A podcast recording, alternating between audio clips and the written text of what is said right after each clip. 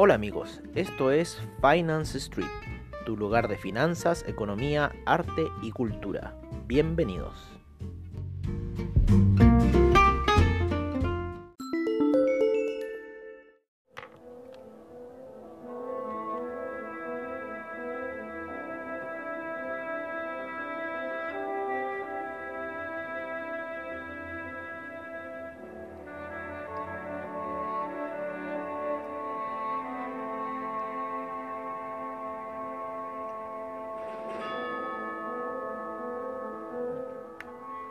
Hola amigos de Finance Street y bienvenidos a la sesión de cierre de mercados ya por el día, por la semana de hoy y vamos a analizar un poco cómo estuvo esa semana. ¿no? Para eso nos vamos a ir a las gráficas de 4 horas por los índices primero norteamericanos para eh, ver que la situación de los índices norteamericanos esta semana terminó a la baja. ¿Vale? Terminó a la baja, salvo por el Russell 2000, ¿no?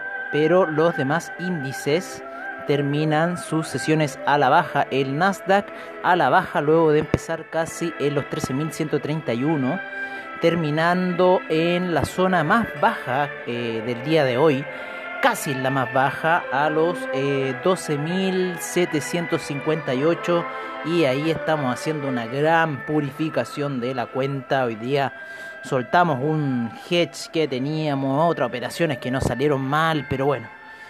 Bueno, todavía quedan 240 eh, días de trade.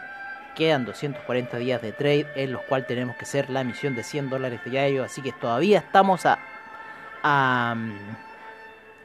a ¿cómo se llama? A 24 mil dólares todavía se pueden hacer de aquí hasta fin de año, ¿no es cierto? Es una misión que tenemos, hacer 24 mil dólares con la cuenta que tenemos en este minuto, con las operaciones que no han salido mal, con las cosas que hemos tenido que tirar el lastre hacia afuera, pero bueno ya entendiendo un poco, un poco la operativa, si ustedes quieren hacer esa operativa rápida, de scalping, de, sucesos rápidos, si están en la MetaTrader, hagan las operaciones e inmediatamente pongan el trailing stop para que esas operaciones, si no se van bien, se detengan y les vayan quitando a poco las operaciones, porque ustedes saben que de repente parten, bajan, caen.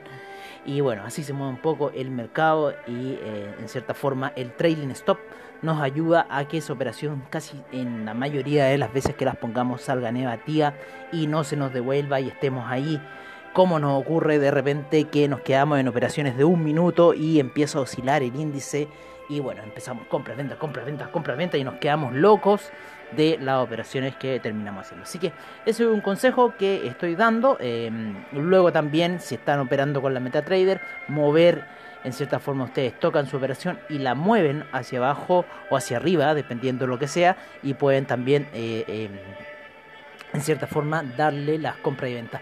Lo que sí, lo que sí, en el cierre del día de hoy, en las velas de 4 horas, en todos los índices muy similares, muy similares en el Nasdaq un poquito más abajo, en el, en el, en el SIP un poquito más arriba de la situación eh, de la vela de 4 horas, así que ahí calculando un poco en qué nivel quedó esa vela de 4 horas que quedó bastante larga, quedó en un máximo de 12.852, ¿vale? Y eh, terminó cerrando en 12.758, así que se cayó casi 500 eh, dólares para un 005 del Nasdaq, así que es un poco lo que pasa en estos mercados, ¿no? Son tan vertiginosos, tan fuertes que eh, termina haciendo esa situación. Así que bueno, ya el día lunes será un nuevo día de trading. Estamos solamente vendidos, ya no tenemos ninguna operación hedge.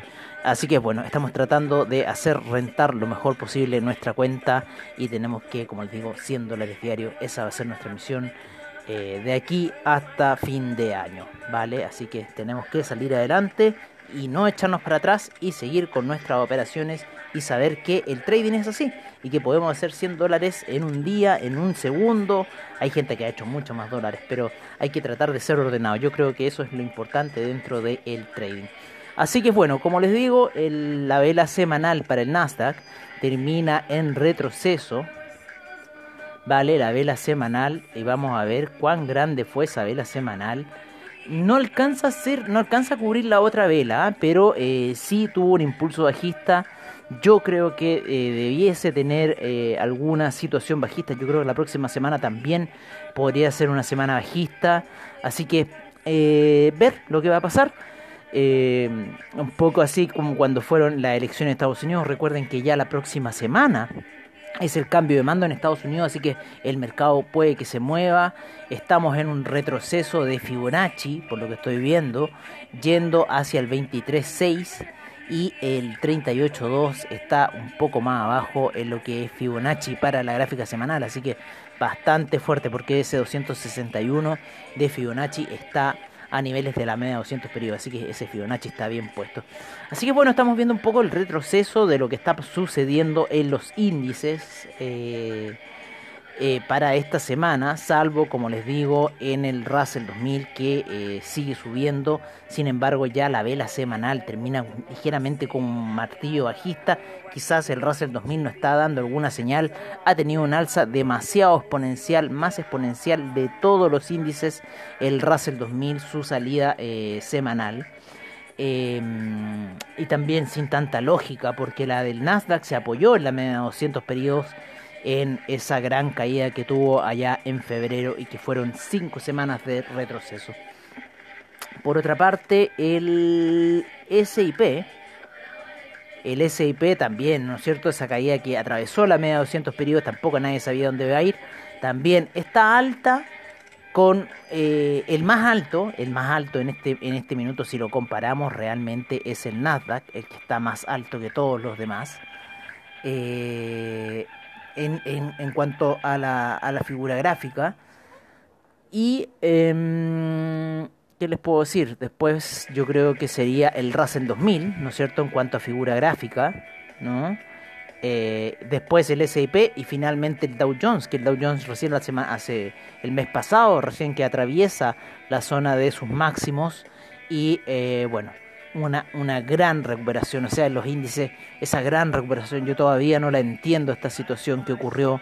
Eh, el, el, Nasdaq, eh, hay que pensar que ya en, en, en, mayo, en mayo casi ya el Nasdaq, entrando a junio, ya había recuperado eh, toda la caída, ¿no? En mayo ya había recuperado toda la caída el Nasdaq. así que impresionante lo que está, lo que estamos viendo en realidad con los índices. Así que bueno, estamos con una vela de retroceso en la mayoría de los índices que no alcanza a cubrir la otra vela. Si se da la misma situación, pero hay que tener ojo porque podría ser un indicativo de que ya eh, estaríamos quizás viendo algún tipo de eh, retroceso para lo que es, oye, que abajo estamos con esa con esa venta, tío, a mitad de camino de la wea. Como eso fueron las elecciones de Estados Unidos que nos dejaron pillo ahí. Esa fue esa situación, esa, esas, ese inicio del trading cuando empezamos con la cuenta.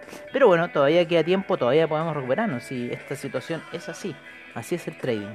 Así que hay que tener fe, hay que tener confianza y esta situación se va a recuperar. Así que eso es lo que hay que saber. Pero está bastante alejada la gráfica, bastante, bastante alejada. Eh, ¿Qué más? ¿Qué más? ¿Qué más? Veamos eh, algunos índices. Eh, el DAX hoy día fuerte caída. El, español, ¿se acuerdan que les dijimos que iba a buscar la media de 200 periodos en gráficos de una hora? Así fue, la fue a buscar, llegó a ese nivel, rebotó ahí. El, ¿Cómo se llama? El CAC. El CAC también tuvo una fuerte caída y también hacia el final del cierre también otra empezó. Había una figura técnica muy clara, muy clara eh, para el cierre, que eh, fue una caída, una caída de las velas, que eh, por lo menos la de una hora había sido muy violenta. Y si bien la, la, segunda vela empezó alcista y empezó a subir las velas, empezó a recuperar camino, no alcanza a cubrir esa vela de caída, no la alcanza a cubrir y de ahí también llega al cruce de medias móviles de 20 y 200 periodos en el Nasdaq. En el Dow Jones la misma situación en el Russell 2000 una situación muy parecida, sin embargo, con la de 50 y 20. Entonces llega hasta esa situación técnica y luego empieza una caída el índice. Así que bueno, está cayendo ahora. Eh, por lo menos terminaron en caídas y nosotros tenemos una operación buy stop para el Nasdaq a los 12.803. que vamos a ver en 4 horas cuando realmente debiese ser quizá a niveles de 12.844. Pero ni cagando me voy a comer 500 dólares para esperar esa situación. Vamos a ver qué vamos a hacer, vamos a ver cuál va a ser el, juego a seguir, cómo vamos a gechear esta situación, cómo vamos a arreglar esta, esta cosa. Por, por ahora el, está cayendo, yo creo que podría llegar a los niveles de 12.682 que está la media de 200 periodos en gráficos de 4 horas. La gráfica ya está por debajo de la media de 20 y 50 periodos en gráficos de 4 horas y lo más probable es que empiece un cruce de medias móviles. Así que esta situación, esta media móvil de 200 periodos en el Nasdaq será bastante importante. Lo mismo que para el Russell 2000 que también va encaminándose a buscar la media de 200 periodos. Vamos a ver un poco el Dow Jones si es así también. Van todos encaminándose a buscar la media de 200 periodos. Así que vamos a ver qué va a suceder con los índices para la próxima semana. Todos van encaminándose a buscar la media de 200 periodos. Así que es lo más probable que ahí empecemos ya las compras en los 12.680. Sería una zona de compradores para nosotros. Así que todavía quedan aproximadamente 100 puntos más por caer eh, y, nos serviría bastante esa situación, nos serviría bastante. Así que bueno, sigamos con esta caída, está bastante interesante. Y eh, bueno, veamos los puntos de activación cuando abra el mercado el día domingo. Así que hasta hay que estar muy atentos a esa apertura de mercado. Pero por lo menos el mercado quedó con mucha presión bajista. ¿Qué noticia irá a salir durante el fin de semana? Eso es una gran incógnita. Pero eh, ciertamente puede influir de gran manera en nuestro trade. Eh, hay que recordar que el máximo son 13.124 y estamos en los niveles de 12.741, o sea, casi más de 2.000 dólares, ¿no es cierto? Porque cada 200, a ver, sí, pues cada 200 son como 2.000 dólares hacia arriba lo que hay de techo en este minuto. Así que está buena la cosa, está buena la cosa. Eh, ¿Qué más? ¿Qué más? ¿Qué más? ¿Qué más podemos ver? ¿Qué más podemos ver? Eh, vámonos con el petróleo para calefacción, la gasolina, el gas natural, el petróleo. Que el petróleo se está moviendo como en los viejos tiempos hoy día y cae, cae, cae, cae hasta la media de 50 periodos en gráficos de 4 horas. Está con una caída el petróleo, se termina posando los niveles de 52. Recordar que los niveles de 53 eran clave debido a esa vela semanal. Y vamos a ver cómo termina esa vela semanal para el petróleo. Termina en una vela doji. Así que ojo porque la media de 200 periodos está haciendo lo suyo con el alza que ha tenido el petróleo y recuerden que este punto era muy importante, la zona de los 53 que tocó ahí y ahora esta caída e inclusive el estocástico está empezando a dar alguna señal de que eh, podríamos estar viendo quizás alguna pausa dentro del mercado, algún retroceso dentro del mercado del petróleo. Eh, hay mucha incertidumbre con respecto al consumo de este mismo. Hay que pensar que ya estamos en, en el invierno, por lo menos en Europa, es enero que sería para nosotros como la época de julio, entonces estamos en pleno invierno allá todavía, eh, ha hecho mucho frío en la zona de China, pero ya debería el precio empezar a retroceder, así que ojo con esta situación semanal, esta media móvil la estábamos eh, monitoreando, llegó hasta esa situación de la media móvil de 200 periodos en gráficos semanales y termina en una forma doji, con lo cual podría ser ya un retroceso para el alza que ha tenido el petróleo ya hace un par de semanas que ya lleva alcista, así que yo creo que sería un freno en este minuto para el petróleo, ya lleva casi más de 20 dólares al alza, antiguamente eso era nada, pero hoy en día es como wow, luego de haber llegado a cero, oye, los que hicieron esas compras ahí en los niveles de 5, impresionante, ¿no? Cuando llegó ahí ese mes, a ver, ¿qué, qué información me hay tu velita? Espera. Ahora sí me la vaya a dar. Ahora sí. Cuando en ese mes de abril cae hasta los 6,53 y en el contrato de mayo cae hasta los 10. Y luego empieza esa gran presión compradora que hizo saltar al, al petróleo en gráficos semanales. También habíamos visto una situación de doble valle muy interesante que se había generado y bueno, el petróleo ya está en niveles de 50. ¿Quién lo diría? para lo que sucedió el año pasado con el mercado del petróleo. Vamos a seguir viendo novedades, yo creo, este año. Están muy raras las gráficas, así que a mí algo me huele que algo va a pasar. El oro hoy día se cayó. Nos jugó bastantes malas pasadas el oro, nos jugó ahí unas lateralizaciones bastante eh, malditas en un, en un minuto, pero después ya toma una posición bajista debido a una figura técnica que formó en la gráfica de 30 minutos y con eso ya nos dio la certeza de que en realidad el desplome iba a ser, así que lo dejamos caer.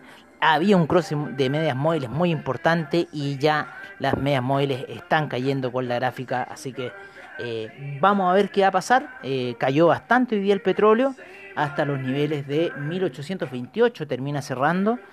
Eh, pero había llegado un poco más abajo, casi 1822, el petróleo también cayó la plata. Eh, así que en realidad la directriz del oro, ¿no es cierto?, en cuanto a la resistencia que había con la media de 200 periodos en gráficos de 4 horas se termina cumpliendo. Hay que recordar que 1816 eh, fue lo más bajo que estuvo el, oro, perdón, el, en el inicio de la sesión el día eh, a eso de la inicio de plataforma, casi entre domingo y lunes. Así que vamos a ver qué va a pasar con el mercado del oro, pero las medias móviles vienen cayendo bastante fuerte en gráficos de 4 horas. Fuerte resistencia fue esa media de 200 periodos para el oro. En la plata fue distinto, fue como una resistencia casi soporte, sin embargo hoy día rompe hacia abajo el platino, sin embargo, está todavía por sobre las medias móviles, pero hoy día rompe la media de 20 periodos y todavía le queda apoyo para eh, la de 200 periodos que está en 1052 y está en 1079 el, em, el platino. Así que eso estamos viendo un poco con las operaciones del platino hasta este minuto.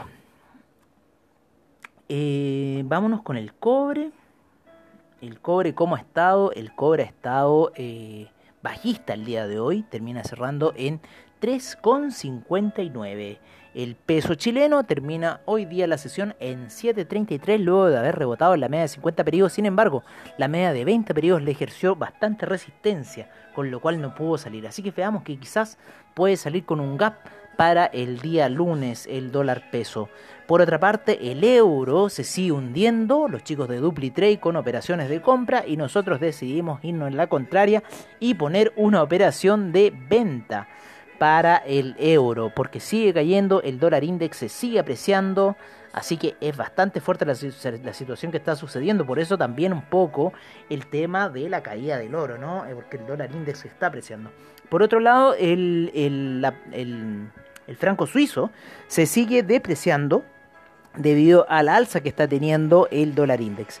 Y también esa alza involucra la caída del oro como también la caída del euro, ¿no es cierto? O sea, si cae el, eh, si cae el euro, está, está subiendo el dólar index en cierta forma. Sin embargo, perdonen, la salida que tuvo el, el, dólar index está muy interesante, termina cerrando las velas de una manera muy interesante. Eh, sin duda que eh, como un martillo alcista de forma semanal. Así que ojo con la situación del dólar index que está tomando fuerza al parecer y vamos a ver qué va a suceder con la economía de Biden que puede ser que haga que suba el tema del dólar index. Así que vamos a ver qué va a suceder con esta situación.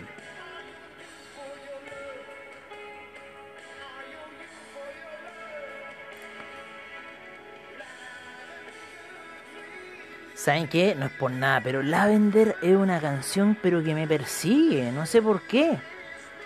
O sea, me, gusta, es buena, pero oye, la puse y no me ha dejado de perseguir Lavender. La pongo y hay otra canción que también me pasa persiguiendo. Me tiene, me tiene aburrido esa cuestión. me tiene aburrido esa cuestión. Oye, eh, vamos cerrando un poco para irnos con para irnos con un tema que nos gusta, ¿no es cierto? Y, que es el criptomercado. ¿Qué va a pasar hoy día con el criptomercado? Hoy día tuvo una caída que yo estaba esperando que llegara hasta los niveles de 13.000, sin embargo, de, perdón, hasta los niveles de 33.000, sin embargo llegó hasta los 34.000 y de ahí empieza un rebote En los gráficos de una hora se está jugando muy bien esta situación de caídas y rebotes para el Bitcoin. Llega nuevamente a la media de 200 periodos como resistencia. Hay mucha vibración en este minuto en las criptomonedas porque recuerden que estamos en máximos eh, para Ethereum, que falta un poquito para llegar al máximo histórico, pero para Bitcoin, que ya sobrepasó sus máximos y está ahí viendo, y hay que hacer esa comparación con la gráfica del 2017, porque las gráficas son temas que se repiten dentro del tiempo. Así que, de cierta forma, vean un poco esa gráfica, porque yo creo que más el próximo mes vamos a empezar a ver quizás esas tomas de ganancias fuertes para el... Eh, para el Bitcoin, así que va a ser una situación bastante interesante a revisar. En este minuto se encuentra en los 37.000 y el Ethereum en los 1191, así que subiendo eh, 1181, así que subiendo la situación de ambos, vamos a ver un poco eh, vamos a ver un poco de Trading Economics y en CoinGecko en nuestro portafolio de CoinGecko que hemos estado viendo aquí un retroceso de las criptomonedas. Vale, pequeñas alzas en la última hora, sin embargo retrocesos en lo que son la semana. Chainlink 21,85 Chainlink. ¿Se acuerdan que hoy día estaba en 18? Bueno, sube hasta los 21,85 el Chainlink. Se está disparando eh, la Junko Suzuki ya venía diciendo, el Chainlink lleva más de un 100% de rentabilidad en lo que ha sido los últimos 14 días. Así que ojo con Chainlink, ojo con Chainlink, que ha rentado un 100% en estos últimos 14 días. Eh, porque Junko Suzuki dijo que esto ya se fue para PayPal y se, está yendo para miles de formas de pago Chainlink. Así que Junko Suzuki compró en centavos, en centavos el, el, el Chainlink. Así que es ultra millonaria la Junko Suzuki.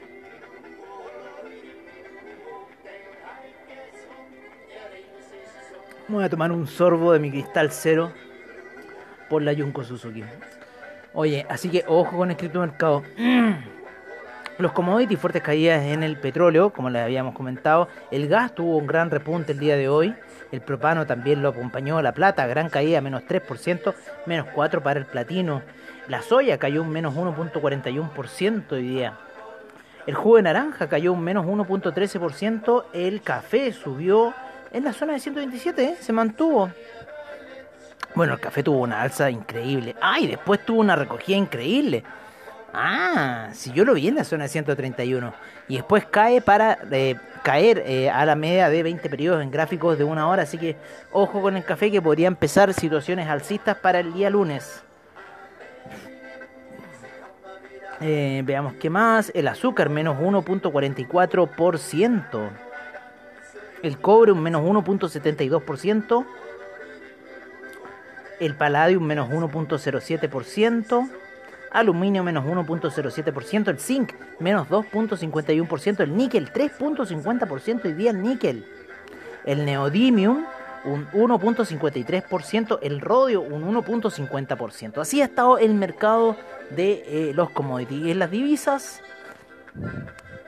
en las divisas con el euro en 1.207, la libra en 1.357, 0.77 para el dólar australiano, 0.712 para el neozelandés. El yen termina en 103,87, el yuan en 6,48, el franco suizo 0.890 el dólar canadiense en 1.272, el peso mexicano se aprecia a 19,78, el real brasilero en 5,30. ¿Cómo está el peso argentino en 85,73? El peso colombiano en 3.459. El peso chileno en 734. Y el sol peruano en 3,61. Así han estado un poco las divisas a nivel internacional.